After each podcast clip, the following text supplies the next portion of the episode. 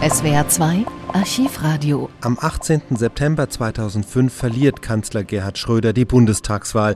Am 22. November übergibt er das Amt an Angela Merkel und keine drei Wochen später, am 9. Dezember, wird bekannt, dass er in den Dienst des russischen Erdgaskonzerns Gazprom wechselt. Er soll Aufsichtsratschef des gerade erst gegründeten Konsortiums für die damals neu geplante Ostsee-Pipeline für russisches Erdgas werden. Pikant ist Schröders neuer Job auch deshalb, weil er als Bundeskanzler die Pläne für die Pipeline selbst vorangetrieben hat. Entsprechend harsch fällt die Kritik aus, zunächst bei den politischen Gegnern, aber nach einigen Tagen am 12. Dezember zeigen auch immer mehr SPD-Politiker ihr Unverständnis. An dem Tag macht SWR 3 die Geschichte zum Top-Thema. SWR 3 Top-Thema mit Rolf Reinlassöder. Schröder und der Pipeline-Job. Die Kritik wird immer heftiger. Von Stunde zu Stunde wächst die Irritation und Empörung über den Aufsichtsratsposten von Altkanzler Gerhard Schröder beim deutsch-russischen Trägerkonsortium der Ostsee-Pipeline.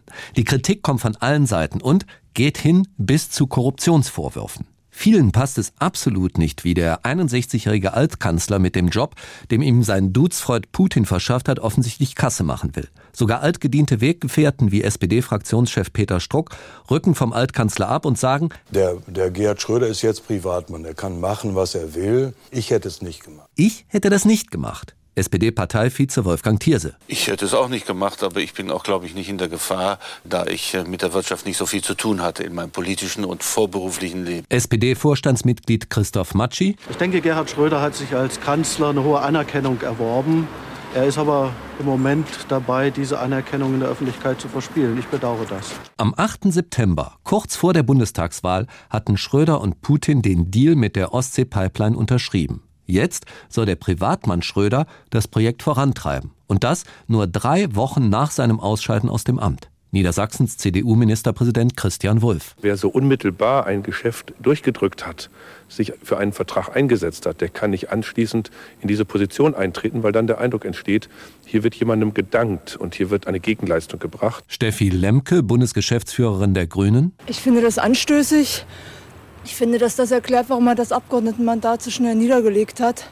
Und ich glaube, dass es der SPD ihre parteiinternen Diskussion nicht erleichtern wird. Der Bochumer Staatsrechtler Professor Helmut Siegmann hält sogar eine strafbare Vorteilsnahme für möglich, wenn Schröder tatsächlich, wie Zeitungen berichten, mehr als eine Million Euro für den Aufsichtsratsposten bekommen sollte.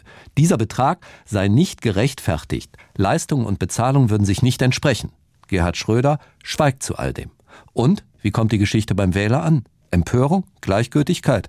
Eine SWR3-Umfrage in Mannheim. Es ist eher so ein Gefühl, dass es zwar in dem Land 5 Millionen Arbeitslose gibt, für die sie nichts tun können, aber für sich selbst, wenn sie aus ihrem Amt scheiden, Föstchen schaffen, das können sie. Ansonsten tut sich nicht arg viel. So irgendwie kommt es an. Das hat schon einen Geschmack nach Filz, dass man sich das vorbereitet. Das war abzusehen. Wenn ich Politiker wäre mit so einem Machtpotenzial, klar würde ich auch schauen, dass ich all meine Schafe ins Trockene kriege und noch drei vergolden lasse. Ich denke, es ist absolut normal in diesem System. Geld verdienen nach der Politik. Der Lohn der Erdgaslobbyisten beim Versorgungsfall Schröder. Immer wieder kommt es vor, dass Politiker vom öffentlichen Amt direkt in die Wirtschaft gehen.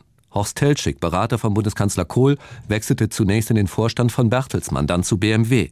Der bayerische CSU-Minister Otto Wiesheu hatte erst die politischen Verhandlungen zur Zukunft der Bahn geleitet und wechselte dann für viel gutes Geld in den Bahnvorstand.